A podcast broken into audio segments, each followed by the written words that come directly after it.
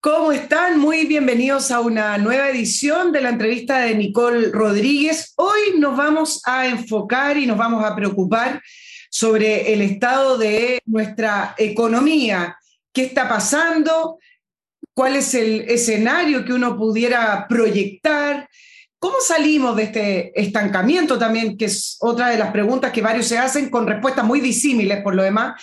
Y para eso estamos hoy eh, ya compartiendo pantalla con José Luis Daza, economista. Él actualmente reside en Nueva York, pero hoy precisamente no está en Nueva York, está en Washington, D.C. Nos va a estar también comentando y informando qué es lo que hace en Washington, D.C., porque va a ser interesante también para efectos de las perspectivas de Chile.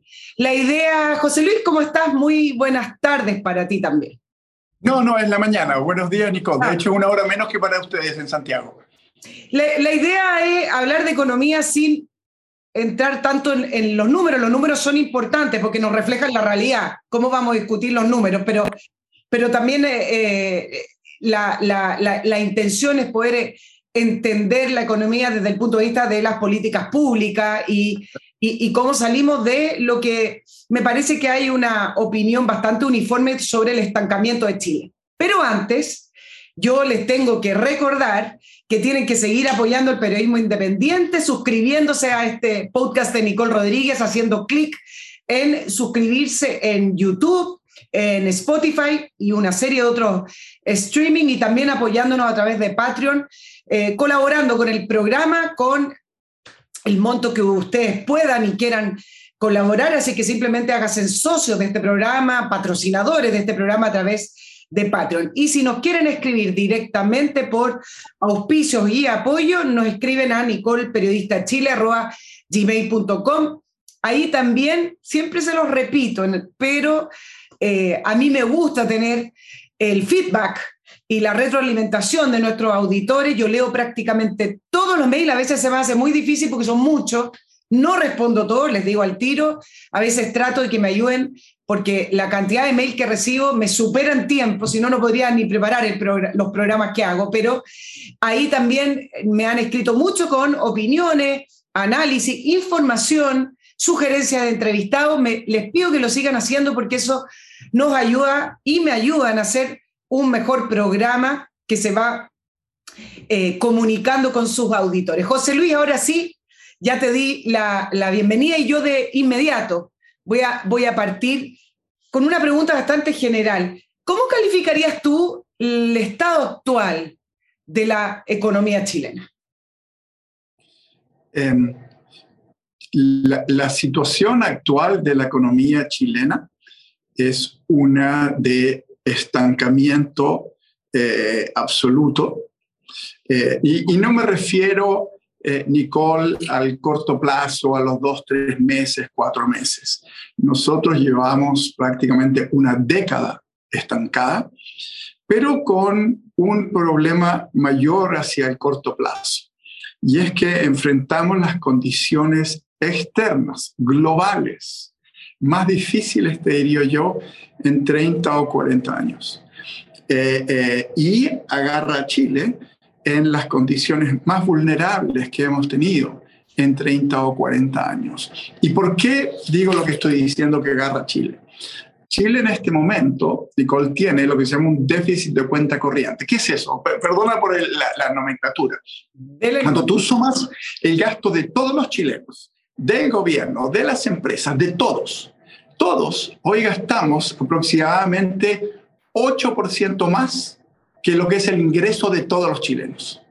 Así que estamos gastando sustancialmente más que lo que es nuestro ingreso. Cuando tú gastas más que lo que es tu ingreso, por lo general, alguien te está prestando la plata. Eh, y en este momento estamos en un mundo en donde las condiciones de crédito se están haciendo las más difíciles en 30 años. Hay una contracción de liquidez mundial brutal. Entonces, Chile se va a ver forzado a hacer una reducción dramática del gasto. El gobierno, para crédito de, honestamente, para crédito del presupuesto que presentó eh, Sebastián Piñera y que se ha ejecutado este año, ha hecho ya una reducción del gasto, pero el sector privado todavía gasta en exceso. Y eso se va a achicar sí o sí. No es una cosa de que queramos o no. Entonces, la situación es de estancamiento con una potencial contracción muy compleja hacia adelante.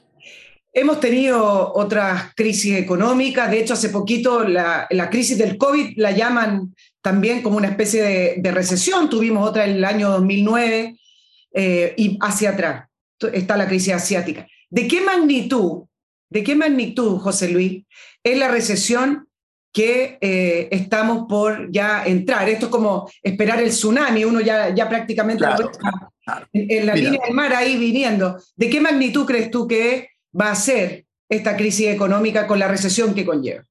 Yo creo que, mira, yo, yo creo que tú, tú, dijiste una palabra muy, muy importante, que es la, crisis. Eh, eh, y yo quisiera separar en dos cosas lo que es crisis de lo que es una recesión.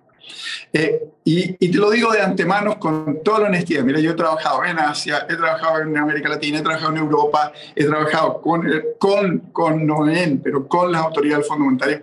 Los economistas son pésimos, son malísimos en hacer estimaciones de las recesiones que se vienen. Hay un estudio del Fondo Monetario, Nicole, en donde se analizan 150 recesiones en el, en, en el mundo. Y de esas 150 recesiones, los economistas del Fondo Monetario, que tienen miles, habían podido predecir seis meses antes, cero, ninguna. Así que eh, eh, eh, esto es, esto es una, un preámbulo para, para, para, lo que yo te voy a decir. Así que yo veo en Chile, número uno, tenemos un problema de recesión de corto plazo, no sabemos cuánto va a ser. Históricamente, lo que nos pasó, por ejemplo, en el 82 y en otras circunstancias, es que esas recesiones se traducían en una crisis financiera. La gente dejaba de pagar sus deudas y quebraba los bancos, quebraban muchas empresas. Yo creo que en estas circunstancias no se, no, no, no, el canal de transmisión de la recesión a la crisis financiera no es tan claro. Los bancos en Chile están con mucho capital, están muy bien posicionados. Desde mi punto de vista, Nicole, el gran problema de Chile no son los próximos seis meses, los próximos tres años. El gran problema de Chile es que hace ya unos ocho años entramos en un marcado periodo de decadencia. Fíjate que, eh, eh, eh, y, trágicamente, em, desde que yo nací, desde que yo nací, si tú tomas el mundo, prácticamente los, los, países que estaban en la frontera, los países que eran los más ricos, que eran los países de Europa eh, occidental, con alguna varianza entre ellos, más lo que era Estados Unidos y Australia, eso se ha mantenido prácticamente igual. había siete países en el mundo, desde que yo nací, que habían logrado romper esa brecha y que aceleraban rápidamente hacia, hacia esos países, que estaban cortando. Siete había. Hoy son seis. Los, los siete que habían eran Singapur, Hong Kong, Corea, Taiwán, China, eh, Malasia y el séptimo era Chile. Nosotros, si tú nos tomas entre básicamente lo que es el 85 hasta más o menos el 2000, crecíamos con ese grupo. Íbamos hacia allá. Después nos empezamos a separar un poco, a desacelerar. Y en la última década básicamente nos estancamos completamente. Y nuestros patrones de crecimiento son mucho más comunes con el, el, continente fracasado que es América Latina. Entonces, nosotros pasamos por una transición en donde nos dirigimos hacia una dirección y hoy nos dirigimos hacia otra. Y lamentablemente, lamentablemente, cuando tú miras las políticas que está, el enfoque, te diría yo, más allá que las políticas, el enfoque de este gobierno nos va a sentar, nos va a cementar en este estancamiento y básicamente en esta decadencia que se empieza a manifestar en todo tipo de forma, interacción social, las calles, conflicto, etcétera, etcétera. Así que para mí el problema principal, más allá de lo duro que van a ser los próximos seis meses, años, que van a ser muy duros, ¿ah? van a ser muy duros y todavía, todavía no sabemos. Yo estoy en el Fondo Monetario, mira, eh, eh, eh, el, el ambiente aquí es el más negativo de la crisis del 2008 sabemos que van a haber alguna crisis porque están sacando liquidez y cuando eso ocurre explotan los países. No sabemos dónde. El ambiente es muy negativo para los próximos. Pero el principal problema de Chile es que nos estamos alejando de ese camino que nos llevaba al desarrollo y del cual en un momento fuimos parte. José Luis, yo creo que lo que mencionaste en esta respuesta es la clave de lo que debiera ser esta conversación y lo vamos a hacer con respecto a en qué minuto nos desviamos y en qué minuto nos estancamos. Antes, quiero entender eh, dentro de los factores coyunturales actuales. Tenemos un dólar altísimo, ya nos acostumbramos, porque uno se empieza a acostumbrar arriba de 900. Hace varios años atrás uno diría, eso, eso es una locura, ¿cómo vamos a tener un dólar que llega a 1000 de repente? Ahora está cotizándose a 936 por ahí, pero es un dólar muy alto, muy alto, con inflación que hay una generación completa en este país que no, no conocía lo que significa una, una verdadera inflación. Durante 30 años la tuvimos eh, prácticamente controlada. ¿Cuánto se debe a factores externos? Hay un factor externo importante, la pandemia, que el mundo se volvió loco con ciertas medidas, no voy a entrar en eso, la guerra en Ucrania y una serie de otras situaciones, pero ¿cuánto se debe a factores externos y cuánto se debe a factores internos para el estado actual de nuestra economía? Eh, ok, yo te diría que eh, eh, tomemos, tomemos lo que ha ocurrido con el peso, con la depreciación del peso, que ha agravado el problema de inflación. Porque a diferencia de lo que dice el, el, el ministro Grau, cuando la moneda se deprecia, suben los precios de todos los bienes que son los llamados transables. No solamente los que importas, sino que hay muchos bienes que tú haces localmente que compiten con los bienes que importan y el precio de todo eso sube. Así que el precio, número uno. Así que la depreciación claramente ha jugado un rol en la inflación. Una parte importante de esa depreciación, y es muy difícil decir cuánto, tiene que ver con lo que ocurrió el año pasado con los retiros y, los gastos del gobierno, los IFE, etcétera, etcétera, que llevó a que el gasto fiscal, que el gasto de Chile se expandiera brutalmente y tengamos este déficit que, con el que nos encontramos ahora. Entonces, eh, eh, eh, el déficit externo frente a escasas fuentes de financiamiento externas hace que el dólar explote. Y es tan así como no había financiamiento externo, tuvo que salir el Banco Central. Claro. A vender reservas. Entonces, hay un componente muy importante que viene del pasado, número uno. Número dos, hay otro componente que ya tiene un rezago y que viene desde hace tiempo, es que Chile, durante los periodos de oro, fuimos un país que incentivamos la inversión. Eh, que a diferencia de América Latina, los empresarios chilenos, los chilenos medios, invertían en Chile, se reinvertían las utilidades en Chile. Y lo que hemos visto es que ya en año y medio, en dos años, se han ido cerca de 60 mil millones de dólares de Chile. Eso, eso es producto de lo que hemos hecho en Chile. Eso es totalmente made in Chile. Así que agrégale eso al made in Chile, que lo que implica menos crecimiento. Así que peso más débil y menos crecimiento totalmente made in Chile. Eh, y después hay otro, eh, eh, número dos. Número tres, el exceso de gasto que tuvimos. Eh, eh, el exceso de gasto que tuvimos fue brutal, fue brutal. Solamente Estados Unidos tuvo algo parecido y también tienen la inflación. Entonces, eh, hay un componente muy importante y es difícil decir, tú puedes decir dos tercios, un tercio. lo que sí te puedo decir yo es que gran parte de la inflación fue generada en Chile. Y lamentablemente, la herramienta que tenemos para controlar la inflación es malita, es subir tasas de interés es una, es una herramienta que es bastante ineficiente, pero no tienes otra alternativa. La verdad es que el Banco Central de Chile ha actuado muy bien. Ellos se movieron mucho antes que el Federal Reserve incluso, pero así todos están teniendo problemas muy serios porque fue generado, no fue generado por el Banco Central, fue generado en gran medida por estas otras cosas. Eh, es un poco lo que le pasa a Estados Unidos, o sea, te lo pongo así de esta manera. Si sube el precio del petróleo, Sube el precio de la benzina. El Banco Central de Chile puede subir la tasa de interés todo lo que quiere y no va a hacer bajar el precio del petróleo en el mundo. Entonces, eh, hay elementos que son externos y hay elementos que son internos. Yo a, logímetro te diría es un, dos tercios, un tercio Chile. Bueno, y ante un cuerpo enfermo hay distintas, distintos remedios, pero quiero, eh, en, el sentido de la economía enferma, poniendo ese símil, hablemos de los remedios que están utilizando, como la reforma tributaria y otros. voy a partir por el presupuesto, porque el presupuesto de la nación, que se va a empezar a discutir, debiera estar listo la discusión a finales de noviembre, eh, se dijeron muchas cosas, José Luis. Se dijeron que este es un presupuesto que va a ser muy distinto al anterior. Eh, no solamente queremos gastar más, sino invertir más, pero la realidad es que va a tener una expansión de 4.2% y la pregunta es, ¿de dónde sale? Eh, ¿De deuda o va a salir de lo que creen que van a recaudar de la reforma tributaria? ¿Qué te pareció a ti las señales que da el presupuesto que anunció Marcel, entendiendo la coyuntura o están viviendo en un mundo paralelo?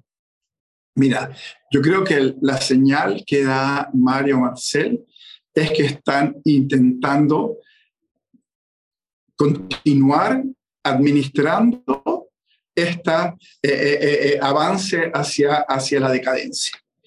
o sea, esto no cambia la trayectoria de Chile en nada. Las ideas detrás de esto es una continuación con lo que hemos venido en Chile viendo desde una década en que estamos en decadencia. Eh, mi preferencia, y, te voy a ser todo sincero, no vi el, presupuesto partida por partida, pero en un país que tiene un déficit de cuenta corriente del 8%, veremos cómo llega a ser más gasto fiscal, desde mi perspectiva es que aumenta los riesgos. Mira tú lo que ocurrió en Inglaterra.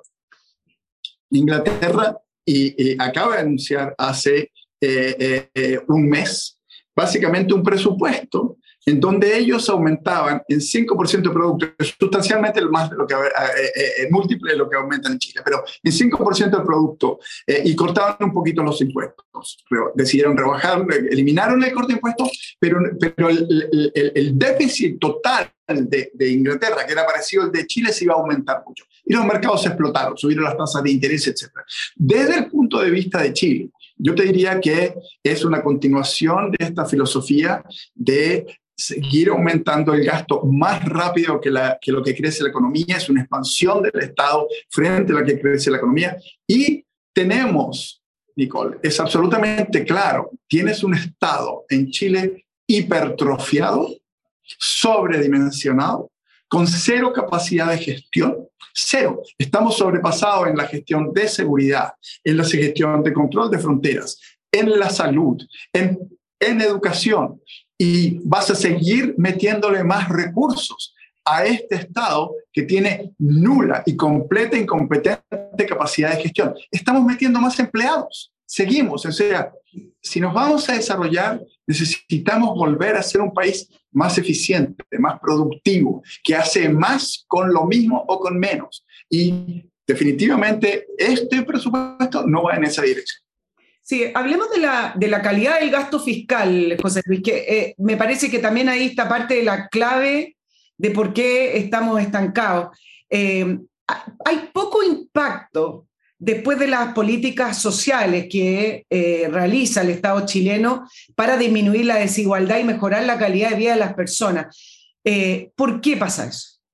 Mira, yo creo que, volvamos a lo que yo te decía anteriormente, creo que tenemos eh, un Estado con muy, muy poca y mínima capacidad de gestión y un Estado donde la búsqueda continua de la eficiencia no es una prioridad. Y te pongo un caso concreto. En el Estado de Chile se evalúan los programas de gobierno permanentemente y hay en este momento, creo que es el, a lo mejor me equivoco un poco por los números, pero son 145 programas Así es. calificados como con deficientes, deficientes, que consumen algo de 13, 14 mil millones de dólares. 145.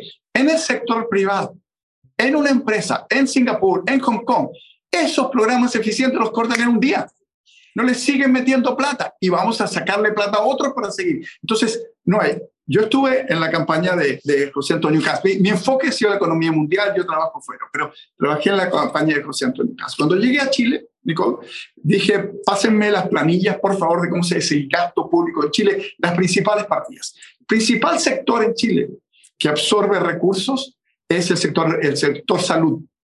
¿Ya? Eh, y me encontré con algunas cosas el estado permanente normal del sector salud es que 20% de los profesionales del sector salud están con licencia médica. 20%. Sí, 20% que no trabajan. Ese es el estado permanente. Número uno. Número dos, fíjate que eh, eh, eh, vi un, hice un análisis que antes de la pandemia, los tres años antes de la pandemia, el gasto público en salud aumentaba en 11% real por año, o sea, 11, más sobre la inflación, 11%, año por año, tres años. Al cabo de esos tres años, el número de prestaciones, operaciones, visitas médicas, era 4% menor. Exacto.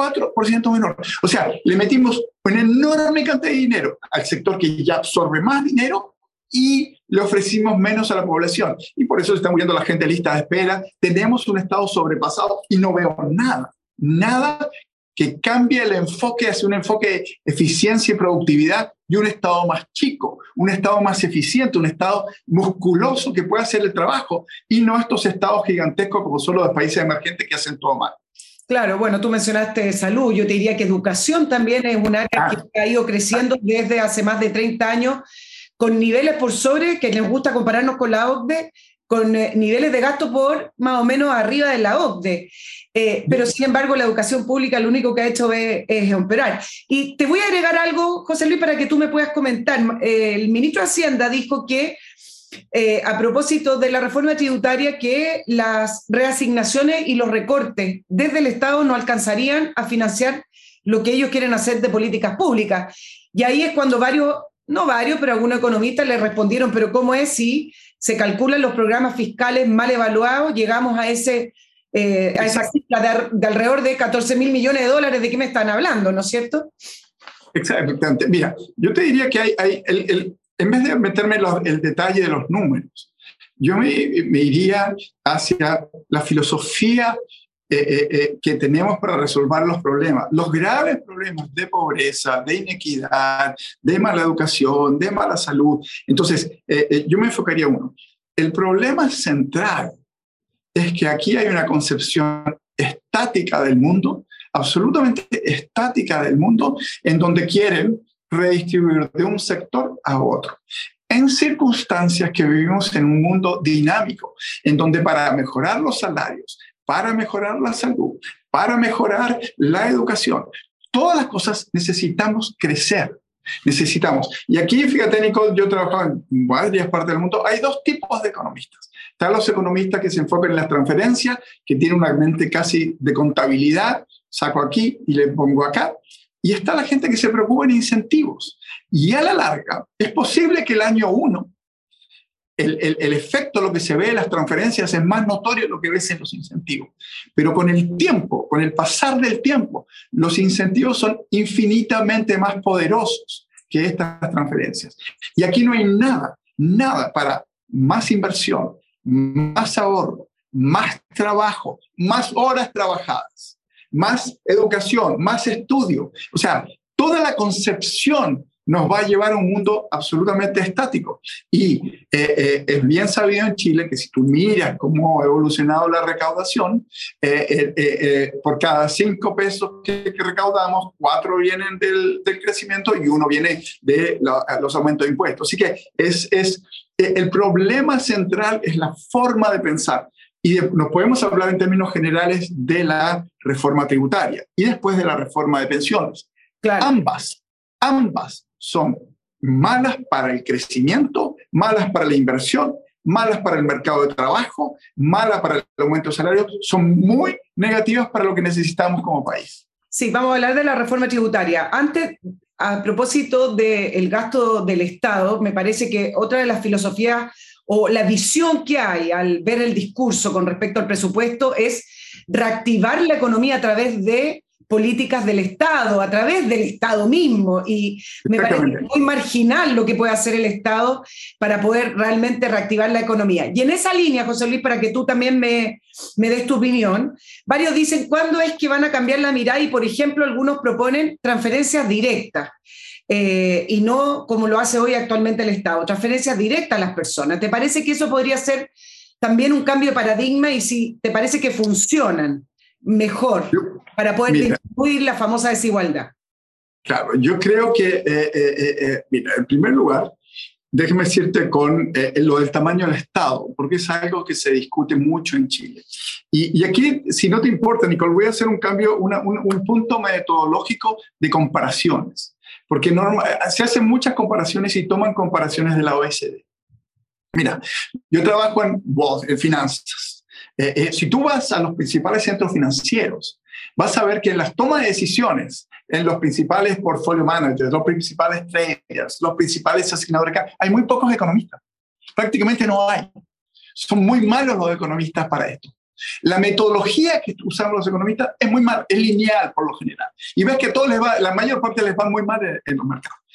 Lo que, el otro lado, las finanzas que han desarrollado eh, eh, eh, metodologías muy sofisticadas, muy complejas, matemáticamente mucho más dinámicas, que las puedes testear permanentemente porque tenemos mucho data, te dice lo siguiente. Es muy importante cuando tú haces comparaciones de dos sistemas complejos, de dos economías, dos sociedades, lo que sea, que sean muy heterogéneas. Porque pequeñas diferencias en un mundo complejo de feedback loops, etcétera, te llevan a lugares totalmente distintos. Y comparar a Chile con los países de la OECD, con el promedio, es una aberración que no haría nadie que está apostando y poniendo capital en los resultados de esa desarrollo. O sea, la comparación con la OECD es muy mala. Nosotros no tenemos nada que ver con Dinamarca desde ellos, la informalidad del mercado laboral, la educación del país, la proximidad al centro productivo de Alemania, la productividad, la proximidad del centro. O sea, son infinitas, no tenemos nada que ver. Nos parecemos mucho más a Argentina, Perú, Bolivia. Entonces, esas comparaciones son, son muy malas. Nuestro nivel de ingreso per cápita es muy malo. Nuestras instituciones, esas comparaciones no tienen, tienen, es muy diferente cómo le afecta un impuesto a España, que está, es parte de la Unión Europea, que está al lado de Alemania, que tiene movimiento libre, que es lo que nos afecta a nosotros. Ese es el primer punto. Así que ojo con las comparaciones de la OECD, que están totalmente fuera de lugar. Pero no importa, vamos a seguir por ahí. Cuando tú miras a los países de la OECD, en los últimos 40 años, todos, eh, eh, salvo las excepciones de Asia, todos les ha ido peor que nosotros. Reducción de la pobreza, crecimiento, distribución del ingreso, eh, en, las tendencias, a nosotros nos ha ido menor. Compararnos con ellos. Ahora, cuando tú ves y tomas a los países más exitosos del mundo, Europa está estancada. Europa está absolutamente estancada, no va a ninguna parte y les viene una crisis sumamente compleja. ¿Para qué nos vamos a comprar con Europa? Compárate con los países más exitosos del mundo en 50 años. Que, Corea, cuando yo nací, Corea tenía ingresos per cápita menos que Etiopía, que Haití, que Haití. Lo mismo puedes decir de Taiwán, lo mismo puedes. Estos países hoy están en la frontera, son los países más ricos. Corea, Singapur, Taiwán, todos tienen nivel de gasto igual o menos que nosotros, el sector público. Todo. Y, en circunstancias que la OECD, España, Francia, están totalmente estancados. si van a compararse, tratemos de imitar, imitar a los países más exitosos. El país más exitoso en los últimos 30 años en Europa, ¿cuál es? Irlanda. Lejos. El, el país que ha crecido más, que ha evolucionado más, que se desarrolla más. ¿Cuál es la tasa de impuestos de Irlanda para las empresas? 12,5%. Claro. 12,5%. Nosotros tenemos tasa de impuestos a las empresas más altas que Estados Unidos. O sea, es un absurdo. Y van a seguir extrayéndole eh, eh, eh, recursos. La masa de los recursos en Chile está de quien se extrae, bastante concentrada. y a, a, ese grupo. Entonces, toda la concepción de que tenemos que tener un Estado más grande, que tenemos, es una falacia si queremos ser una economía dinámica en la cual crecen los salarios, en la cual generamos recursos para poder hacer redistribución efectiva. Yo personalmente creo que eh, eh, eh, soy un fiel y fuerte creyente en la focalización. La forma de hacerlo la podemos discutir de cuál a otro programa, pero, pero absolutamente creo que si somos serios, tenemos eh, eh, como objetivo ayudar a los sectores más débiles de la sociedad, tenemos que hacer un esfuerzo por ir directos hacia ellos en las distintas. Y finalmente, perdona que hable tanto, no vamos a, a mejorar la distribución del ingreso en el largo plazo si no nos enfocamos en la educación. No nos vamos a eh, eh, desarrollar si no nos enfocamos en la educación. La educación en Chile es un desastre y no hemos hecho nada en 20 años para mejorar. Es, peor, la hemos empeorado. La, condición de, lo de la educación pública, lo que era hace 10 años y hoy, es peor. José Luis, es fácil, yo no sé si tú me puedes responder esta pregunta, pero ¿es fácil robar en el Estado chileno? No, mira, no lo sé. La verdad es que no, no, no, no, lo sé. No, lo sé. A mí, a mí mira, yo, yo creo que todos los estados son IB, siempre hay espacio para trampa. Lo que sí es, es hay ni un incentivo a gastar bien y todos los incentivos a gastar mal. Déjame decirte una pregunta, Nicole. Eh, a lo mejor tú sabes los números mejor que yo. hemos aumentado la masa laboral desde que llevo en 8 mil personas. Eso lo, eh, eh, ese es el número que yo vi. Habría que ratificarlo. Habría que ratificarlo. O sea, es, es, tú me dices que la gente que entró son gente que saben de productividad, son gente que saben de eficiencia, son gente que vienen a limpiar los programas yo veo que llegaron muchos de la, de la convención, veo que, o sea, eh, honestamente, el problema de los estados es el sentido de la ineficiencia. Y aquí se produce otro problema. Yo te voy cuál es el principal problema. Se produce un gap muy importante entre la productividad de los individuos, el valor de lo que producen y el sueldo. Hay mucha gente que entra al, estado, al sector público, al Estado, que jamás podría ganar ese dinero del sector privado. Entonces, eh, hay mucho de ineficiencia. El problema principal es la ineficiencia, te José Luis, también una pregunta más, eh, más cortita, un detalle. ¿Nos hizo mal integrar la OCDE? Nadie pregunta esto, pero eso, yo, entiendo, el objetivo, entiendo el objetivo como aspiracional, porque finalmente tenemos que apuntar a algo, eh, a, algún tipo de desarrollo. Pero en el estado actual que estamos, ¿no será saltarse muchos escalones y vivir una realidad paralela que no nos corresponde? Yo, o sea, lo que pasa es que la OSD tiene un rango de países que han entrado. Yo te diría que eh, históricamente es muy curioso, porque cada vez que entraba un país se le venía una crisis. Cuando entró México, al poco tuvo la crisis de, del tequila. Cuando entró Corea, tuvo la crisis asiática. Tuvo, eh, los problemas nuestros honestamente no los vamos a solucionar entrando o saliendo. La gente le gusta compararse. Los problemas nuestros están con nuestro enfoque. Nuestra prioridad en crear las condiciones para el tipo de sociedad que nosotros queremos. Y llevamos una década o más en que no nos hemos preocupado en, en, tener una sociedad, en, crear las condiciones para que podamos crear más crecimiento, tener más crecimiento. Pero yo te lo preguntaba en el sentido de que se utiliza la OCDE para justificar ciertas políticas públicas y reformas, pero cuando no nos conviene, no las citamos. Por ejemplo, la OCDE sacó un estudio sobre que Chile batió récord en el cierre de colegio. Fue el país de la OCDE con más días y semanas y meses de cierre de colegio, lo que significa una crisis educacional. Y eso queda ahí nomás. Pero para poder justificar impuestos, para poder justificar algunas políticas públicas, no todas, ahí sacan la OCDE. A eso me refiero, sino que en la utilización política de, como argumento el hecho de estar en la OCDE. Yo te voy a decir, tener a la OECD, a la OECD como el benchmark de Chile es enorme error, enorme error. Yo no conozco los funcionamientos internos de transferencia de información y otras cosas que nos pueden ayudar. Desde el punto de vista de solucionar los problemas de la población de Chile, ser un país más dinámico, un país que crece, un país eh, eh, eh, que solucione su pobreza, mi visión es cero. Ahora, vámonos a la reforma tributaria. No hay ningún, ningún economista y tampoco analistas que digan que este es el minuto para la reforma tributaria, para una reforma tributaria y menos de la magnitud de la reforma tributaria que van a presentar en el Congreso. ¿Por qué crees, José Luis, que el ministro Marcel sigue adelante con, este, con esta reforma y con esta magnitud de reforma elevando los impuestos en plena recesión y crisis económica? Por razones políticas porque es el programa, porque él, estaba en el programa, el sector político la tiene. O sea, para mí es clarísimo que es esto. Y, y sobre todo el tipo de reforma que estamos haciendo. Esta es una reforma que le pega fundamentalmente y en forma sumamente dura y en forma muy ineficiente, déjame decirte, al capital, a la inversión.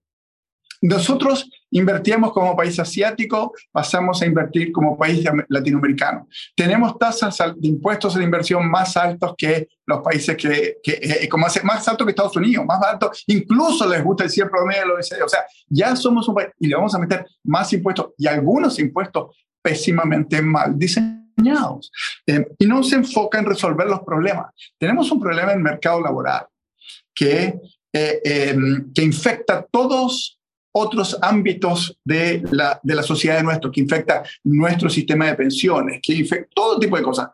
Cero para, importante, realmente de magnitud, para flexibilizar el mercado laboral, para reducir la informalidad, para traer la gente a que efectivamente sean parte de la economía y paguen impuestos. En Chile, el, quien paga impuestos es una base muy pequeñita y el impuesto a los ingresos lo pagan solamente el 25%. Entonces, y la carga de, este, de, de, lo que está haciendo Marcel va una parte muy pequeña. El problema, al margen de lo que tengan que pagar, Nicole, el problema son los incentivos. Los incentivos van en la. Déjame contar, yo hablo mucho, pero no me importa. Te voy a dejar un ejemplo que para mí es muy definitivo. Yo estuve por mucho tiempo casado con una holandesa. Iba, iba a Holanda a ver a la familia y siempre me impactaba una cosa. Íbamos a la casa y la familia, ella, los padres, yo vivían en una casa muy, muy flaquita, muy flaquita y larga, que iba de un lado de la, de la cuadra hasta el lado detrás de la cuadra. Y si tú caminas por Ámsterdam, verás que todas las casas son muy parecidas. ¿Por qué son así las casas en Ámsterdam? Porque en 1600 y tanto, en Ámsterdam, en Holanda, hubo una crisis financiera, el gobierno iba a quebrar. Y como los holandeses sí saben de economía y son muy inteligentes, dijeron, ¿sabes qué? Porque saben que los impuestos generan incentivos, los impuestos cambian el comportamiento. Entonces, los tipos dijeron, ¿sabes qué? Vamos a poner un impuesto que no pueden evadir porque nadie va a romper su casa para pagar menos impuestos. Y le pusieron impuestos por el frontis de la casa. Tú pagabas de acuerdo a qué tan, eh, eh, eh, a los metros de fachada de tu casa. ¿Ya? Nadie iba a tirar su casa para pagar menos impuestos, ¿no es verdad? Bueno, 200 años después, ¿qué es lo que tiene? Todas las casas son flaquitas y largas, sí. Los incentivos son mucho más poderosos que las transferencias, pero actúan en el largo plazo. Te voy a hacer la pregunta al revés. ¿Qué incentivos quedarían después de la reforma tributaria, si que la aprobaran como está, para invertir en Chile? Ni uno, ni uno. Y es más, es, es y, aquí hay una pésima concepción de, de, esta gente que dice, vamos a tener más recursos, con esos recursos vamos a investigar, invertir en investigación y con esa investigación vamos a crear nuevos sectores. ¿Sabes lo que hace cuando tú metes esta magnitud de impuestos? Solamente aquellos sectores que son más rentables se vienen a quedar en el país, que son sumamente rentables. Y esos sectores sumamente rentables, hiper rentables, son los que tienen las ventajas comparativas tradicionales. Cuando tú lo ves en los casos más extremos, más, más extremos, cuando han destruido todo, eh, eh, el caso de Venezuela, el caso de Argentina, al final, ¿qué es lo que te quedas produciendo solamente? ¿Agricultura o petróleo? Entonces, eh, no, yo creo que toda la estructura impositiva en Chile está mal pensada, está pensada para una sociedad estática, no está pensada de acuerdo a incentivos. Y en una sociedad global, Mira, yo estoy aquí en, en, en, Washington, Nueva York. Déjame decirte una cosa. Esto es totalmente global. En Chile, lo que están, el, el, impuesto al patrimonio es un chiste. Es ridículo. Mira, la, gente se ríe. ¿Por qué? En primer lugar, porque recauda, de te dicen que recauda muy poco. En segundo lugar, tú sabes que el impuesto es a los activos netos. Entonces te induce a que la gente se endeude. Suponte que yo tengo mucha plata, ya bonos, cosas yo las puedo depositar en un banco y le digo al banco, ¿sabes qué? Contra esta misma plata, dame un préstamo, pero que yo no lo voy a girar o a una tasa muy barata, total es colateral. Ya, muy bien, cero impuesto, porque es neto. Eh, eh, otro, otra cosa, si yo soy una señora que tiene eh, ahorros importantes, pero soy una viuda, seguramente lo voy a poner en algo seguro. Lo voy a poner en tasas de en bonos de interés del Estado prácticamente con el impuesto me van a sacar todos los retornos. Entonces, eh, eh, eh, todo esto está muy mal pensado, muy mal concebido y ayuda a estancarnos. Tengo muchísimas más preguntas con respecto a los impuestos, pero antes déjame recordarle a nuestros auditores de la solución que significa MC Parking, que es la manera de estacionarse de una manera simple, de una manera económica y fácil, muy cerca del aeropuerto. ¿En qué consiste? Usted reserva online su espacio en el estacionamiento, llega directamente a este estacionamiento, puede venir, por ejemplo, de la Costanera Norte o de la autopista Vespucio Norte y un bus de la compañía lo va a dejar en la puerta del aeropuerto. Este servicio está 24/7 y el valor incluye este transporte, además de los guardias de seguridad, de las cámaras y de la alarma. Es un, es un estacionamiento tremendamente seguro. Es importante anticiparse y reservar con tiempo porque de eso también va a depender la tarifa que tú vas a pagar. Con mayor anticipación, más económica la tarifa. Entonces tu auto queda custodiado, seguro y tu viaje va a ser muchísimo más fácil y te olvidas de llamar al Uber, te olvidas de llamar a ese transfer lleno de personas, sino que vas tranquilo y seguro y que vas a llegar a la hora con tu auto muy bien cuidado. Entra a www.mcparking.cl. Ahí también apareció en pantalla. José Luis, con respecto a la reforma tributaria, en Chile me parece que hay muy poca percepción que los impuestos finalmente las pagamos todos. Cada vez que se habla de una reforma tributaria, todos los gobiernos han hecho una, desde el retorno a la democracia. Siempre se habla de los tramos, de las empresas, pero al final el ir subiendo y subiendo y subiendo los impuestos encarece el país. ¿Por qué crees que hay poca percepción con respecto a que los impuestos no es un tema de los ricos y de los empresarios, sino que finalmente los impuestos los termina pagando todos los contribuyentes que somos los ciudadanos chilenos? Yo creo que hay, dos, es muy buena tu pregunta y tiene que ver con dos cosas. Una es la incidencia del impuestos. Eh, te lo pongo en un caso concreto. Van a aumentarle la carga en seis puntos del salario a las empresas. Lo va a pagar la empresa. La gente no va a hacer un cheque para mandarle al Estado, no se le van a sacar de su sueldo a las personas. ¿No es verdad? Ahora, es absolutamente claro, y lo sabe todo economista, que una empresa no puede pagar más que el valor de la productividad marginal del trabajador. Si a, a ese empresario le subió el costo por trabajador en un 6%, ¿qué es lo que va a pasar?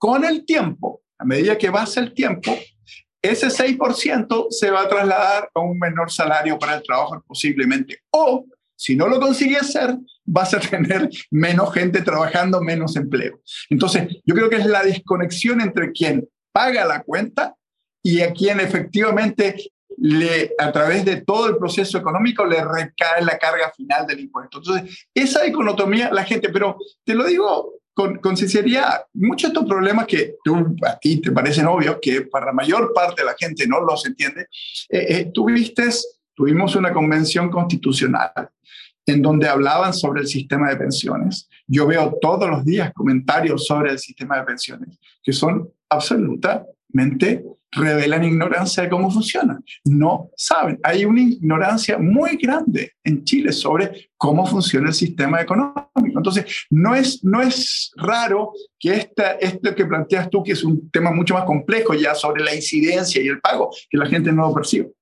Además, ah, me parece también que hay poco acceso a la información.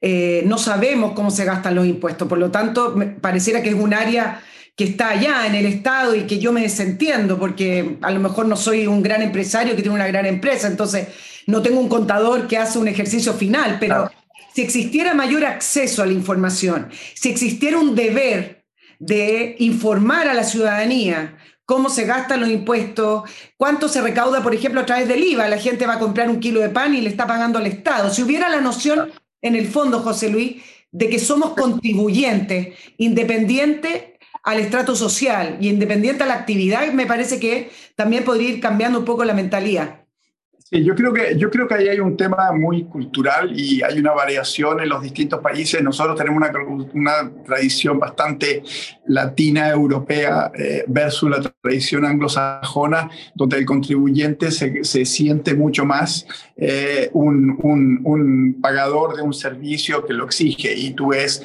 el, diálogo, la, la, forma en que habla. Pero, eh, Nicole, déjame comentarte una cosa sobre de las preocupaciones mías que ha sido, no ha sido muy prolijo presentar los problemas de la reforma tributaria, eh, al margen de lo que es la señal.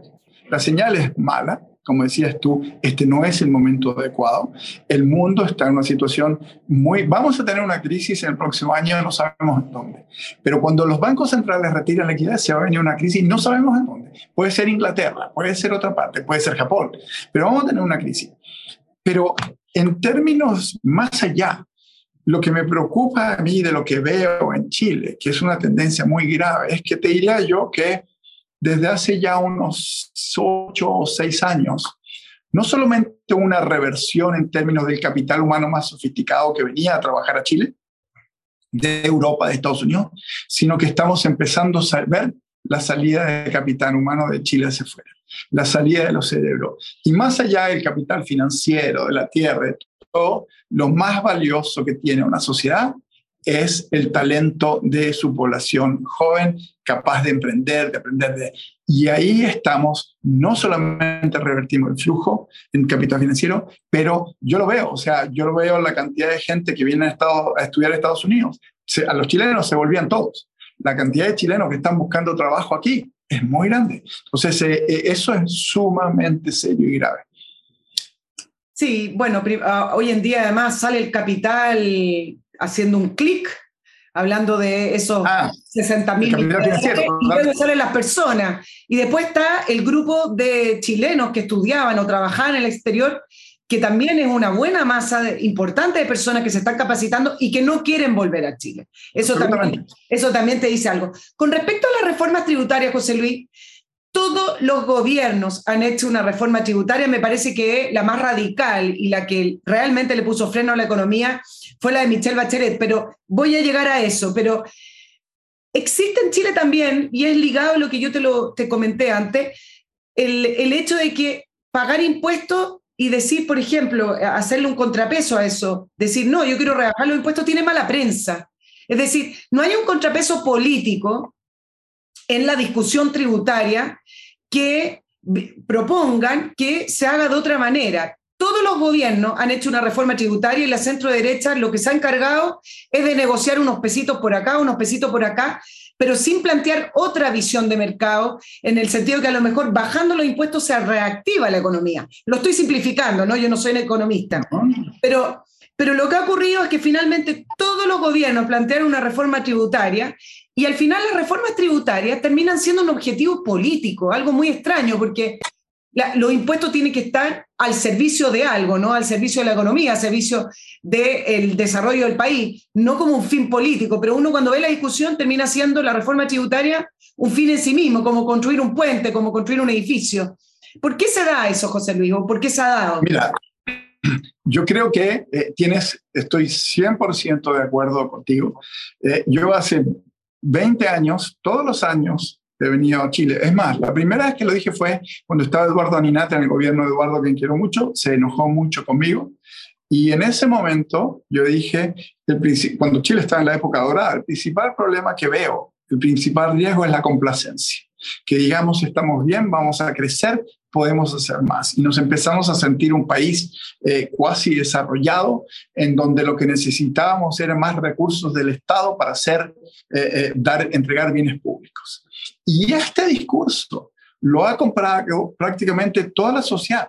La centro derecha chilena te compró totalmente el discurso que lo que necesitamos es más recursos estatales. O sea, no es un problema solo de, es un problema transversal. Eh, eh, yo estuve, fue parte de la, de, de, la, campaña de José Antonio Cas. Me pidieron que volviera. Yo soy una persona muy liberal, ateo, culturalmente vengo de otro mundo muy diferente, pero me atrajo que José Antonio Cas es la primera persona en una generación de líderes políticos que dice, ¿sabes qué? Aquí es el problema, es el tamaño del Estado, que ha crecido, que es ineficiente, que gasta mucho y que sube los impuestos. Eh, había algunos temas, los resolvimos, etcétera, etcétera. Por eso yo me pero estoy 100% de acuerdo contigo. Y, y cuando tú ves la discusión en Chile de la centro de derecha, de todos dicen, necesitamos recaudar más. Bueno, si necesitamos recaudar más, empecemos por utilizar la forma más eficiente de la recaudación, que es el crecimiento. ¿Cómo vamos a crecer más? Que es mucho más eficiente que reducir. Y número dos, hay que preguntarse, ¿efectivamente necesitamos recaudar más? Eh, eh, ¿Qué podemos hacer con todo el gasto que, como tú dijiste al principio, es un gasto extraordinariamente ineficiente en términos de resultados finales que obtienen? Entonces, eh, aquí hay un tema, es una visión básicamente política de la sociedad y de un discurso un discurso en donde a mí me llama mucho la atención en Chile. Tendemos a compararnos con países de Europa, Noruega, Dinamarca, que tienen poco y nada que ver con nosotros. Somos muy diferentes y no nos comparamos con los países más dinámicos del mundo. Así que estoy totalmente de acuerdo contigo, pero es, un problema serio, es un problema político más, más, más grande, eh, te diría, Nicole. Sí, José Luis, hay una, un dato que estuve leyendo de la reforma tributaria, yo no sé si, si, si tú lo manejas, pero decía que si se aprobara tal cual como está, en, en, promedio una persona o una empresa estaría trabajando seis meses para el Estado. Y acá el fondo me preocupa, porque no, no es que me preocupe, pero me parece que es una amenaza, porque al final cuando uno ve este tipo de cifras, seis meses para el Estado, uno dice, bueno, entonces nos estamos acercando a países socialistas. Hoy decir países comunistas quedan pocos, pero tiene mala prensa, dicen, dicen países socialistas. Otros compararon esta reforma tributaria con lo que era el programa de Daniel Jadwe. Y dicen, ¿saben qué? Esta reforma tributaria tiene 73% de similitud con Daniel Jadwe. Y entonces, ahí uno dice, bueno, ¿cómo Mario Marcel? Yo entiendo que Mario Marcel no milita en el Partido Comunista, presenta esta reforma y además tiene de coordinador de la reforma a em, Nicolás Gómez, que es eh, también del Partido Comunista.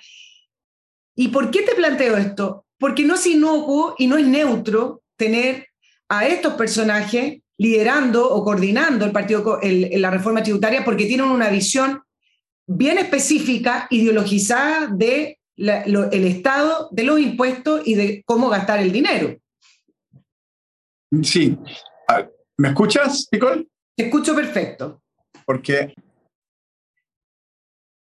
Ahí vamos a retomar el contacto con el economista José Luis Daza, quien se encuentra en Washington. Tuvimos un pequeño corte, pero estábamos en medio de una respuesta, José Luis, de, hablando acerca de la reforma tributaria y las señales de tener a eh, militantes del Partido Comunista en la reforma junto a Mario Marcel. Yo, veo, eh, eh, Nicole, una, un, honestamente, un gobierno en donde hay una persona muy seria que es Mario Marcel, y honestamente, pues veo un grupo de niños de distintas edades trabajando, construyendo eh, castillos de arena y casas de arena y, toda una infraestructura que está muy alejada en la realidad de lo que es el mundo de hoy. Entonces, eh, em, hay, un problema muy serio de lo que están haciendo y la pregunta que yo me hago, ¿cuánto de lo que ellos van a lograr conseguir, aprobar, etcétera, etcétera, va a quedar? Pero es la reforma tributaria, es la locura, Nicole, es la locura demencial de lo que está pasando con el TPP déjame decirte una cosa, yo estoy aquí en Washington, las confrontaciones que hay entre, por una parte, Estados Unidos y otra parte de China, lo que van a obligar a países a elegir tecnologías, las presiones que se vienen, son enormes. La única forma de desarrollarnos como país es integrarnos a estos bloques comerciales con los cuales fuimos tan exitosos. Entonces, no es solo la ideología detrás de la reforma eh, eh, tributaria, es toda una concepción entera de la CEPAL, de la política industrial, eh, de, de las empresas estatales, y hechas por gente que no han administrado ni un stand de hot dogs. O sea, nunca han asignado capital, no entienden lo que es este mundo brutalmente darwiniano, dinámico, flexible. Eh, eh, entonces, eh, es gente que ha estado, lo que yo veo, en una universidad, en un estudio muy lejos de la vorágine de lo que es el mundo moderno empresarial. Entonces, em, toda la concepción que tienen es una concepción muy de los 70, muy dejada de paso y muy fracasada. José Luis, con respecto al estancamiento, ¿cuándo y por qué nos empezamos a, estancar? Mira, nosotros, eh, eh, eh, em, y es muy importante la pregunta, es bastante profunda el, crecimiento económico, y esto ya lo sabemos desde hace bastante tiempo, se ha ido modificando, se ha ido dando eh, eh, eh, la, fórmula, la primera modelación del crecimiento de cuáles son los determinantes, y hoy los tenemos los mismos, no ha cambiado mucho. Es un señor que se llama Robert Solow de MIT que crea el, el Solo Growth Model. Y de ahí es el modelo que ¿Cuáles son los determinantes de crecimiento? ¿Cómo las sociedades crecen más? ¿Cómo puedes producir más hospitales, más colegios, más todo? Y la verdad que es relativamente simple, Nicole. Por una parte, necesitas invertir más capital. O sea, necesitas más edificios, necesitas más máquinas, necesitas más infraestructura. Eso es invertir, ya por una parte. Pero más importante casi que la inversión misma está la incorporación de tecnología constantemente atraer más tecnología, nueva tecnología, mejor tecnología. Te lo pongo así. Imagínate que tú tenías un campo hace 100 años. Eh, eh, lo arabas con un eh, caballo y con un arado. le puedes poner tres arados, cuatro caballos, cinco caballos. Eso aumenta el capital. Pero hay un, un punto en que eso se agota. Necesitas nueva tecnología. Traes un tractor y ahí harás mucho más. Después traes fertilizantes mucho más. Entonces, es la incorporación de nueva tecnología. Eso es uno. Entonces, capital, nueva tecnología y tercero, el trabajo, la calidad de los trabajadores, la educación, cuántos trabajadores y la calidad de esos trabajadores. Esas son tres cosas esenciales. Ahora, ¿cómo logramos tener, atraer más capital? Incorporación de tecnología y mejores trabajadores, eh, eh, eh, creando las condiciones para eso. Una de las cosas, Nicole, más importante que también sabemos del mundo académico, del mundo empírico, yo he tenido la suerte, la gran suerte eh, de poder trabajar, por una parte, en el área cuasi, he trabajado en, en, investigación en los bancos más grandes de Estados Unidos y después en la implementación. Uno de los descubrimientos más interesantes es, viene de Bob Merton y otro señor que, que se llama eh, Myron Schultz, etc. ¿Qué es lo que descubrieron, Nico? Ellos descubrieron lo que se llama la fórmula matemática y el concepto de lo que se llama opciones. Las opciones básicamente te dan a ti flexibilidad para hacer una cosa, tienes opciones para hacer distintas cosas. Es uno de los descubrimientos más maravillosos, lindos de la matemática y finanzas. Pero ¿cuál es la idea central que sale de ahí? La idea central, Nicole, es que en un mundo cambiante, en un mundo con incertidumbre, el principal valor de la, de la, de la, de la flexibilidad te lo da la incertidumbre. En un mundo en donde, en donde eh, si tú, el mundo es muy incierto, tú tienes que tener flexibilidad para poder cambiar.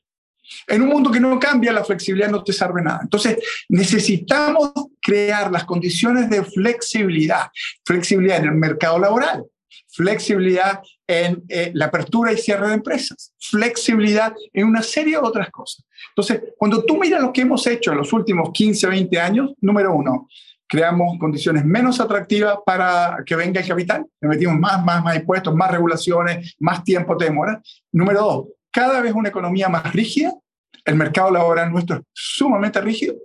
Y número tres, en educación hemos fallado completamente. Entonces, tenemos una falla bastante generalizada en todas estas cosas y no hay nada en el enfoque de esta gente que te diga que vamos a ir en la dirección contraria. ¿Y no te parece, José Luis, que hay una especie de mito con respecto al modelo? Porque harto se critica el modelo, claro, nos estancamos y se, y se critica al modelo como si hubiera sido algo estático.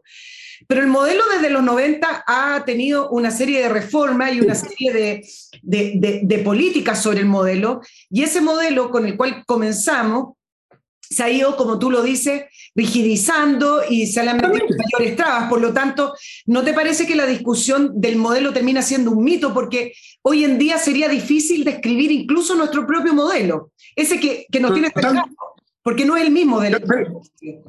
Completamente, Nicole. Eh, eh, no es por nada, pero creo que yo hace, cuando viene Bachelet 2, cuando viene y plantea la reforma tributaria que planteó, cuando planteó la reforma laboral que planteó, cuando reforma, la, iba al corazón de lo que necesitamos como país para crecer y, y, deterioró dramáticamente las condiciones en todos esos ámbitos. O sea, la, flexibilidad que tenía la economía chilena hace 15 años, eh, eh, eh, la facilidad para unir empresas,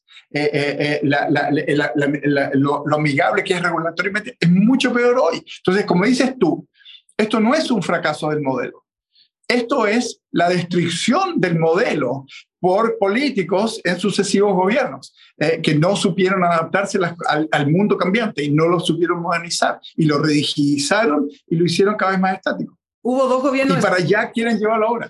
Claro, hubo dos gobiernos de, centro derecha, José Luis, eh, con Sebastián Piñera. ¿Te parece que él hizo alguna diferencia en, eh, en, este diseño de volver a flexibilizar el modelo y, hacerlo más competitivo? ¿Te parece que siguió en, el mismo camino que venían todos los gobiernos de la concertación y el de Michel Bachelet. Yo fui eh, con Sebastián Piñera 1, él lo sabe y, gente cercana a él lo sabe, yo soy sumamente crítico, porque Piñera hizo una extraordinaria gestión del el aparato público que recibió. O sea, recibió hospitales pésimamente mal administrados, recibió toda una serie de cosas muy, muy malas y él lo reordenó en términos de reformas para crecer más rápido, para atraer más inversión, para flexibilidad, es muy poco lo que hizo. Y él lo sabe, yo lo critiqué en el gobierno 1. En el gobierno 2, bueno, ya sabemos que al poco tiempo se, eh, eh, se, se, desbandó con el, el, con, con, el octubrismo y no se pudo hacer nada más. Eh, así que no, mira, déjame decirte, Nicole, la derecha de Chile es partícipe de toda la administración de la economía chilena que llevó al estancamiento actual durante los últimos años, tanto en la práctica como intelectualmente. Algo que, que, también se habla del modelo y que este gobierno lo repite bastante, este gobierno de Gabriel Boric, con respecto a, no, hay que darle valor agregado a, a, a nuestras materias primas. Y yo el otro día hablaba con algunas personas y me presentaban un punto que me parece tremendamente interesante y que nunca lo he visto que se discuta públicamente. Siempre se habla de, bueno, si, si extraemos cobre y, producimos, eh, eh, tenemos materia prima de cobre, bueno, hagamos celular, estoy inventando, hagamos chip, hagamos cable. Pero eso está muy lejos de, eh, está muy lejos de la materia prima, o sea, eso necesita una cadena de producción muy larga. Y entonces dicen, bueno, si quieren darle valor agregado, por el hecho de que nosotros tenemos materias primas, tenemos una minería muy desarrollada, el valor agregado se puede dar en la primera fase de la extracción del cobre. Estoy poniendo el cobre como ejemplo, ¿ah? pero hay mucho más. Por ejemplo, desarrollando tecnología para las minas, desarrollando la tecnología en el transporte. Es decir, ahí está el valor agregado, porque lo otro es una falacia porque estamos muy lejos de esa cadena de producción. ¿Tú, tú vas en esa misma línea, planteas eso? ¿Te parece que ahí sería correcto el valor agregado donde debería mirar el Estado a través de Corfo y, el, y los privados? Nicole, yo honestamente, sabes más de economía que el 90% de los economistas con que yo he escuchado decir la tontera del valor agregado. O sea, una de las cosas importantes que ha surgido en los últimos años es tener un claro conocimiento de lo que es el, rol de la geografía en la estructura productiva de los países. Cuando tú produces, ya sea un iPhone, cuando tú produces, cada una de las partes del iPhone tiene que viajar una multitud de veces para una ciudad, para acá, para allá. Y todo eso se produce en, dentro de una cercanía muy, muy compleja. Nosotros, como país que estamos lejos de prácticamente todo el mundo. No tenemos ninguna, ninguna capacidad de la tontera, de la idea de que vamos a producir autos electrónicos, que vamos a producir baterías, el costo del transporte. Sí podemos desarrollar otras tecnologías, como decías tú, en las fases iniciales y en otras áreas en servicios. Hay muchas áreas en que podemos desarrollar, pero esta idea de la industrialización, te lo pongo así, todo, todo el, el, el centro de Estados Unidos está devastado por la desindustrialización de los últimos años. En el sector industrial ocurrió algo bastante parecido a lo que reprodució en la agricultura, eh, eh, eh, en, en, la revolución agrícola. Cuando en 1900 en Estados Unidos el 80-90% de la población trabajaba en agricultura. Hoy el 1% trabaja en la agricultura y pueden alimentar a prácticamente todo el planeta. y, y, ha habido una desindustrialización. ¿Por qué? Porque se concentra en pocos lugares muy cercanos unos a otros, en donde hay proximidad para, viajar, para mover las partes, etc. Y eso lo sabe una persona que está en una empresa, lo sabe una persona que invierte. Un señor que está en un estudio leyendo papers de otro señor que escribió papers, es difícil que lo pueda apreciar, pero claramente tú lo apreciaste. Entonces, mira tú, a ellos les gusta compararse con Australia, con Nueva Zelanda. ¿Qué produce Australia y Nueva Zelanda? Produce materias primas, exportan mantequilla, huevos, lana, todas estas otras cosas y producen servicios. Yo creo que una de las tragedias de Chile, yo creo que podríamos haber sido una, una base de servicios para todo el continente de servicios de contabilidad, de servicios de computación, de servicios financieros, de servicios. Pero para eso necesitas marco eh, laboral adecuado, marco tributario adecuado, marco, necesito una serie de otras cosas. Pero, pero eh, cuando yo te decía que son como niños jugando en la playa, construyendo castillos de arena. A eso me refiero, a esta idea de generar empresas públicas que van a hacer estas cosas que no tienen ninguna realidad por la geografía, por la distancia de Chile en los centros productivos. Eh, el, otro elemento que no hemos tocado acá, José Luis, tiene que ver con el mercado y el funcionamiento del mercado, eh, para de verdad tener una libre competencia, una competencia real eh, y que también se permita esa flexibilidad que tú dices. Pero ¿qué pasa? Que ah, muchas veces se confunde también en el debate. Bueno, yo no veo mucha gente hoy preocupada del mercado en el debate, ni a la centro derecha ni a nadie, pero se confunde el debate diciendo no, porque si ponemos mayor flexibilidad, vienen todos los abusos, los abusos de las colusiones, los abusos en el mercado de valores, en la bolsa, con información privilegiada que al final no pasa nada. Em, y está muy manchado el debate con respecto también a los empresarios financiando a los políticos directamente para favorecerse con leyes que ayudaran a sus propias industrias. Entonces, hay que salir, me parece, de eso, ¿no? Y poder explicar mejor de qué manera un mercado sano ayuda a todos. Creo que, otra vez más, eh, eh, eh, te lo planteo. que tú lo dices mucho mejor que lo que yo lo habría podido plantear. yo creo que una de las grandes tragedias de lo que ocurrió en Chile fue la deslegitimización del sistema de mercado por los casos de corrupción, por los casos de colusión, por toda esa estructura, creo que nos hizo enorme daño, mucho más allá de los grandes beneficios que se generaban por otras partes. Entonces, es, eh, eh, eh, cuando vemos el estallido, yo creo que había muchas cosas ahí, el estancamiento, salario estancado, no cumplimiento, la deslegitimización del de el mundo empresarial por estos casos de, de, colusión, de corrupción, de financiamiento de políticos, y en donde se percibe que hubo completa impunidad, no les pasó absolutamente nada. Yo creo que eso tiene que cambiar. Y, y, y aquí hay que hacer una diferencia muy clara yo creo que hay que dar claro que es diferente ser pro mercado que ser pro empresa. Son dos cosas sumamente distintas. Mi, a mí me gustaría hacer la vida sumamente difíciles a los empresarios. Muy, pero muy difícil a través de competencia generar las condiciones para que entre nueva gente a competir con ellos eh, eh, eh, en el mercado.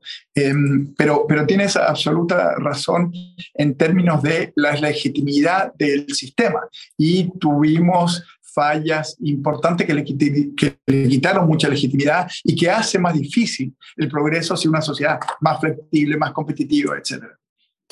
Aprovechando que está en Estados Unidos, ¿qué se dice de Chile, José Luis? ¿Cómo nos están mirando? Em, ¿qué, comentan eh, acerca de la situación no solamente económica, sino que también política en nuestro país? Yo estoy en la conferencia del Fondo Monetario Internacional, salí, me salió una conferencia, estaba con 1.200 personas abajo. Mira, eh, te voy a decir una cosa, y, te, te, doy mi palabra. Por lo menos, cuando yo llegué, llegué esta, eh, unas 10 personas se me acercaron a felicitarme por la, el resultado de la Convención Constitucional. Y por lo menos 10. Y todos me decían, wow, de la que se salvaron ustedes. Em, yo creo que eh, Chile no ocupaba un rol muy importante en la atención de los grandes inversionistas, pero sí bien era un país que económicamente no era importante, simbólicamente era sumamente importante, porque era un símbolo de que en América Latina había un país que lo podía hacer bien como lo hacían los países más exitosos.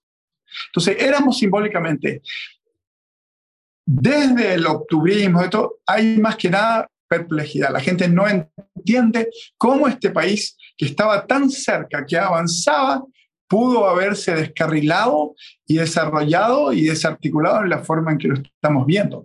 Eh, y, en todas las áreas, o sea, no solamente los logros económicos. Hay un problema muy serio que los inversionistas preocupa mucho porque lo han visto en otros países y es el tema de la violencia desatada.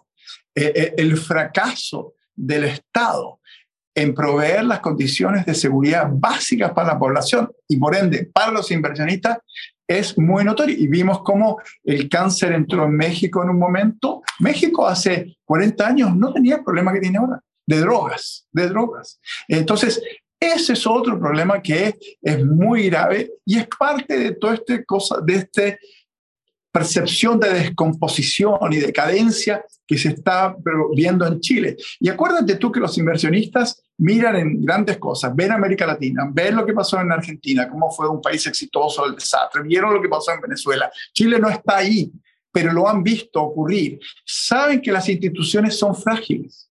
La democracia son frágiles y en Chile hay un proceso de composición, de destrucción institucional, de crimen, de caos. De, tú entras, tú llegas a Santiago hay mugre por todos lados. Yo llevo a mis hijos a Valparaíso, a Valparaíso, habían escuchado, mis hijos son aquí. Tengo un hijo chileno, pero los otros son aquí. Fueron, lo, siento, no, no sé qué palabra usar para lo que era lo que vieron en Valparaíso era sucio, con, o sea, estamos en un serio proceso de descomposición de las normas básicas eh, y, hay que revertir, porque si no se hace todo más difícil. Y en esa línea, eh, el ministro de Hacienda, Mario Marcel, que ya ha viajado dos veces a, Estados Unidos, me imagino que ahora va a ir de nuevo en la conferencia que tú estás. ¿Se le cree al ministro Marcel o termina siendo un anexo simplemente el ministro Marcel? ¿Termina siendo irrelevante ante el contexto de Chile y la realidad de Chile? Mira, yo, yo te voy a decir una cosa. Marcel lo conocíamos desde hace desde la primera vez que vino a presentar Marcel, yo estaba en Deutsche Bank, lo tratamos y presentó en el 2001. Así que imagínate, eh, eh, eh, en el 2001 Nicolás Aguirre era el ministro, desde ahí lo conocemos a Marcel. Así que él es conocido, saben que es prudente, saben que es, es una persona seria.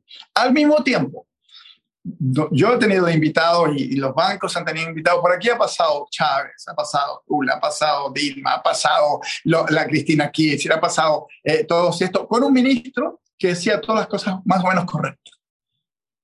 Entonces, eh, eh, está bien lo que dice Mario Marcel, pero los hechos son infinitamente más potentes de lo que viene a decir el ministro, que ya saben que es razonable y que va a decir lo que los inversionistas. Entonces, eh, la evolución de lo que pasa en Chile es significativamente más importante las cosas razonables que va a decir Mario Marcelo. Eh, eh, así, no hay ni una persona que ha visto lo que ha ocurrido en Chile en los últimos años va a escuchar un discurso del ministro, por más bueno que sea, y diga, ah, yo voy a invertir ahí.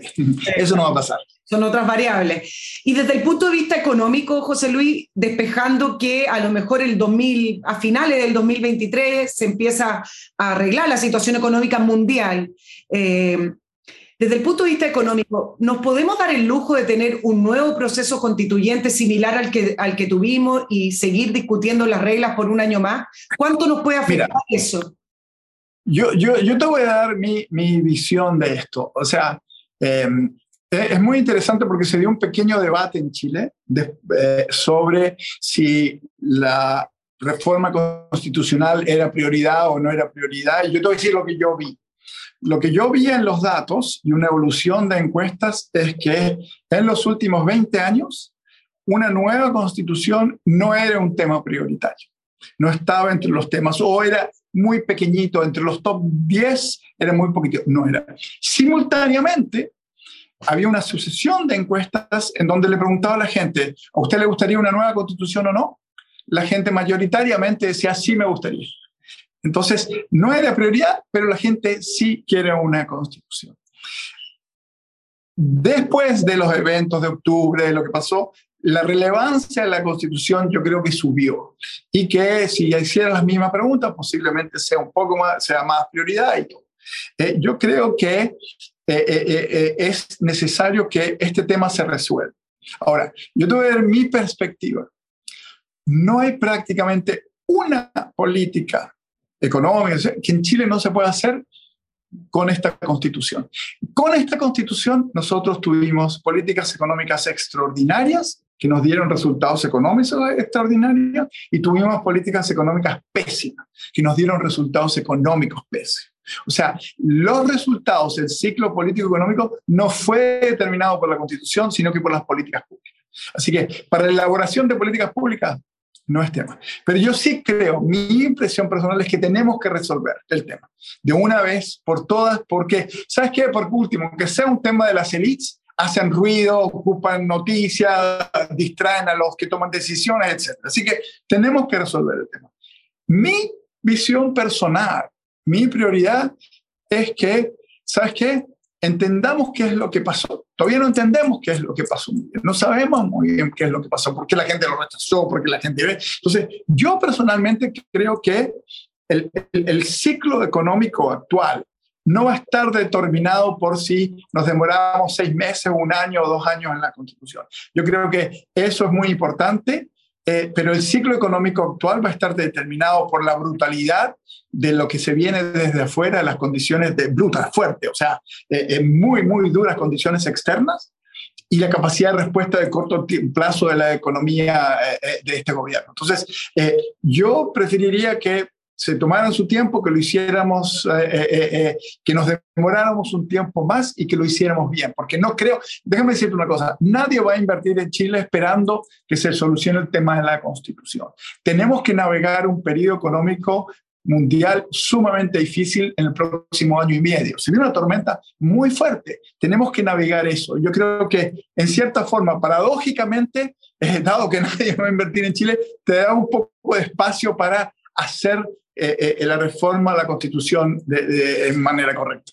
Eh, José Luis, dos cositas y te dejo que vayas ahí a la conferencia mundial.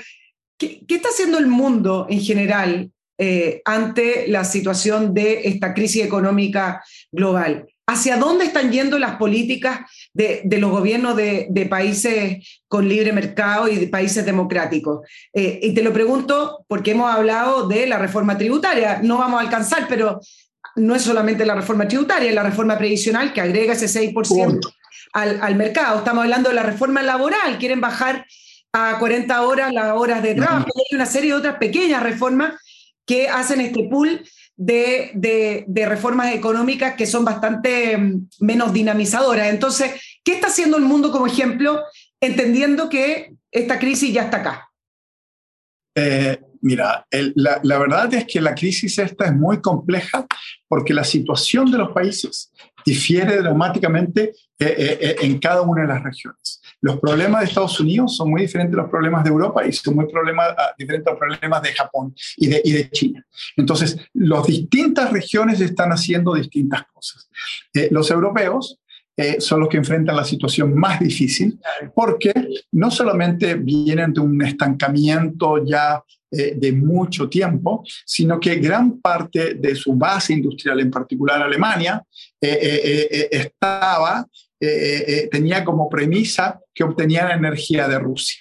Entonces, ellos hacen muchas cosas muy intensivas en energía y estaban enchufados a los pipelines de Rusia.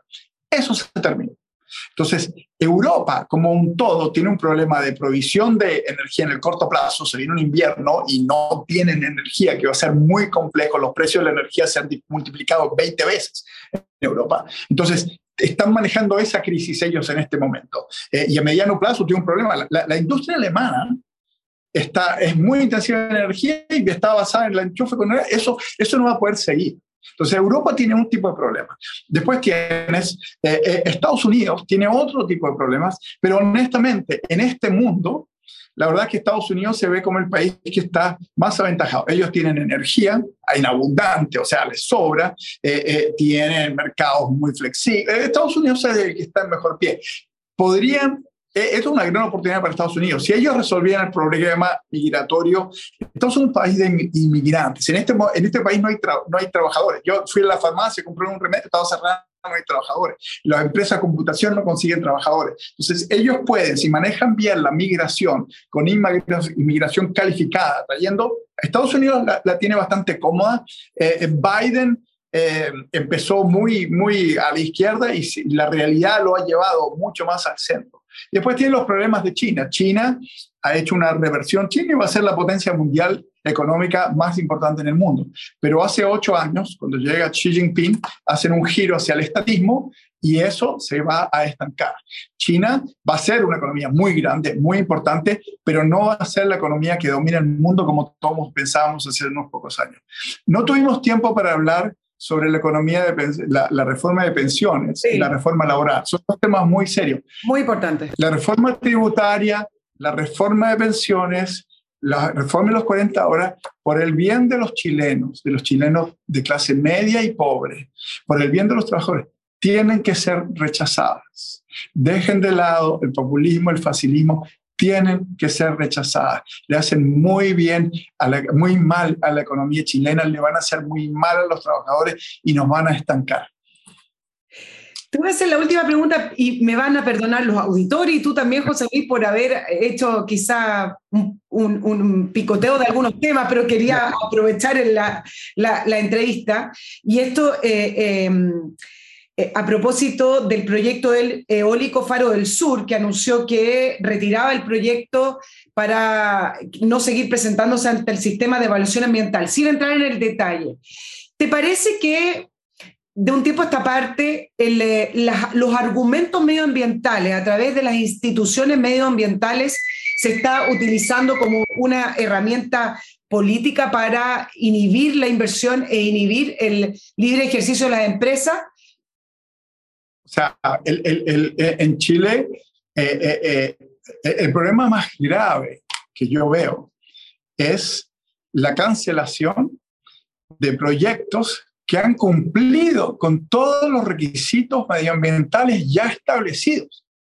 Entonces, eh, eh, eh, el problema es muy grave porque hay una, hay una discrecionalidad que va más allá de lo establecido en las regulaciones y las leyes. Y, y como respuesta a tu pregunta, no hay nada más claro que la respuesta, la, la renuncia del ministro Rodrigo Valdés durante el gobierno de Bachelet precisamente por este tema. O sea, eso es clarísimo. Tenemos un problema en Chile en donde ni siquiera estamos cumpliendo con las regulaciones ya establecidas en el papel y están yendo más lejos. Sí, bueno, no solo, no solo fue el ministro Valdés, fue todo el equipo económico, también en renunció el ministro de Economía. Bueno, José Daza, economista, PhD en Economía de la Universidad de Georgetown y una, un currículum muy extenso. Eh, te voy a agradecer que hayas estado hoy en la entrevista de Nicole Rodríguez y te dejo invitado para una futura oportunidad, José Luis, que te vaya muy bien allá en Washington, D.C., en eh, la conferencia del Banco Mundial. Muchas gracias, Nicole, y muchos saludos a todos.